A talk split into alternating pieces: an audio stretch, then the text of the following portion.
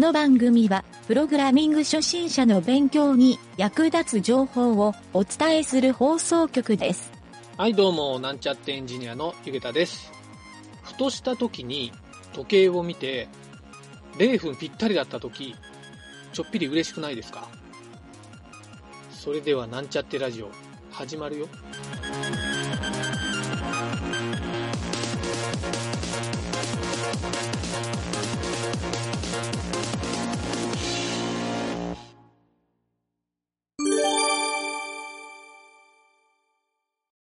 はい、それではですね、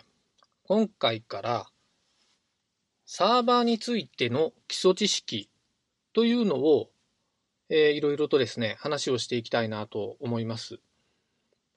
えー初回のですね、今回は結構初心者プログラマーの人やフロントデザイナーの人でサーバーが苦手だという話をよく耳にするんですけど、そういった人はですね、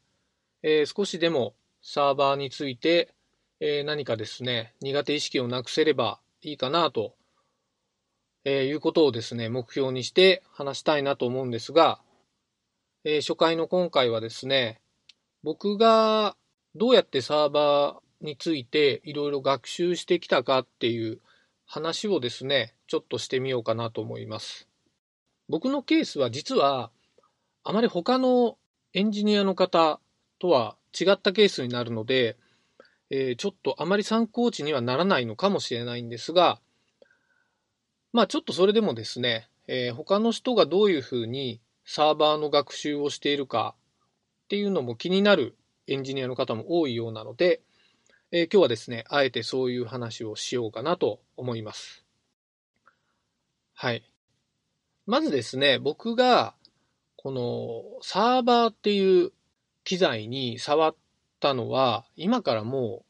う、えー、何年前だろう。25年ぐらい前かな。そうですね。もう四半世紀以上前になるんですが、えーそれでもですね、えっ、と、二十歳を過ぎた後、で、まだインターネットがちょっと世の中に広まる前ぐらいの段階ですね。この時に僕はゲーム業界のソフトウェアメーカーに在籍していたんですが、まあ、人数が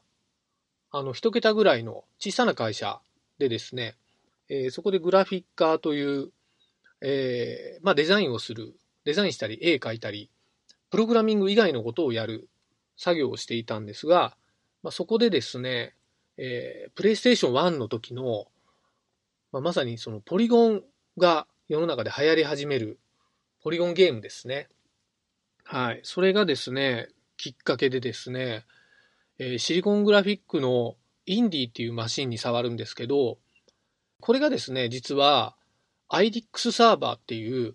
OS、まあ、今で言うと Linux なんですけど、これ中身はですね、ほぼ Unix サーバーなんですね。はい。まあ、Linux は Unix をベースにして作られてるんですけど、まあ、Unix のちょっと派生系として IDX っていうのをシリコングラフィックス社、もう今はないんですが、当時あったこの会社が、えーインディっていう、えーハードウェアのマシンにですね、搭載して、えーその中で 3D グラフィックが使えるソフトウェア、これソフトイマージュって言うんですけど、えーまあ、ちなみにこのソフトイマージュは、えーとですね、ジュラシックパークの第1話、えー映画の最初のジュラシックパークですね。あれを、えーあれの 3D を制作したソフトということで有名なんですけど、はい。なので、実はその、このハードウェアとかソフトウェアを触りながら、えーグラフィッカーの人たちは結構ワクワクをしていたという風な裏話もありますが、はい。その中で、僕は結構この IRIXOS っていうのが、ちょっとサーバーとしては当時見てなかったんですね。そういう意味で。3D グラフィックができるマシンっていうふうに見てたんですけど、それをですね、えある時に、そこの会社にいた先輩プログラマーの人が、え実はそれまで 3D モデリングをしたデータをフロッピーで、え Mac とか Windows にデータを持ってって、そっちで修正をしたり、えー、Photoshop で色付けしたりみたいなことをよくやってたんですが、そのフロッピーを使わずに、イーサネットケーブルを挿して、まあ今では当たり前なんですけどね。はい。当時はまだパソコン同士もネットワークでつながってないっていう、えー、ローカル端末が当たり前の時代だったんですけど、それをフロッピーを使わずにネットで転送できるよっていうのを教えてくれてですね、その人は、えー、なんか技術系の大学に行って、ネットワークに非常に詳しい方だったので、えー、その端末がそういうことできるっていうのを初めから知っていたようですね。はい。っていうので、えー、パソコン同士の転送っていう技術をですね、僕は目の前で見てですね、非常にちょっとその OS の設定とかが面白くなった時期だったんですね。で、ちょうどその、えー、なんか転送の作業をやった帰り道に、えー、会社の近くにあった本屋さんにたまたまなんですけど、その IRIX の説明書みたいな本が売ってたんですね。えっ、ー、と、値段はちょっと忘れたんですが、4、5千円ぐらいだったと思いますね。まあまあ技術書なので高い値段なんですけど、まあ結構迷わずそれを買って、えー、ずっとですね、何ヶ月ぐらいだろう。もう何ヶ月か、2、3ヶ月ぐらい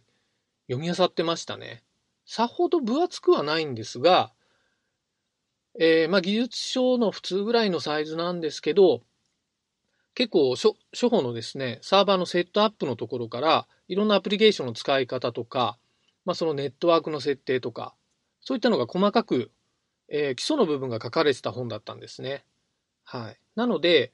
えー、ちょっとその本をひたすら読んだっていうのが僕のすごい勉強になって、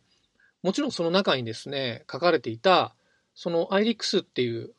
OS を操作するのは、コマンドラインで操作することになるんですけど、えー、ただその IRIX はもちろん GUI の機能もあったんですね。もう Mac とか Windows みたいに、えー、デスクトップがあってアイコンがあってっていう OS なんですけど、基本的にはやっぱりコマンドラインで操作をするっていうのがベースだったので、え、やっぱりコマンドのことをひたすらその教本で学んだというのが非常に大きくですね、その後、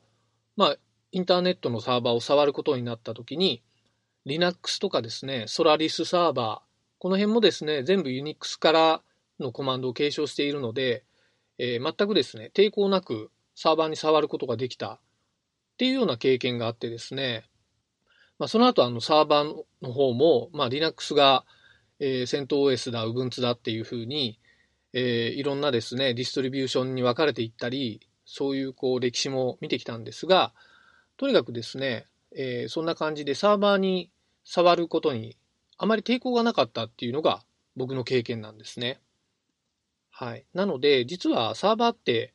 やってみるとそこまで難しいものではない、覚えられないものではないというレベルであるっていうのを理解すると、まあなんとなく苦手意識はなくなるんじゃないかなと思って、えー、今日はこんな話をさせてもらいました。はい。えー、とりあえず今日は以上になるんですが、次回からですね、やっぱりこのサーバーについての苦手意識をなくすように、えー、いろいろですね、えー、まあ、基礎知識も含めて、いろんなことをお伝えできたらなと思っております。はい、本日は以上になります。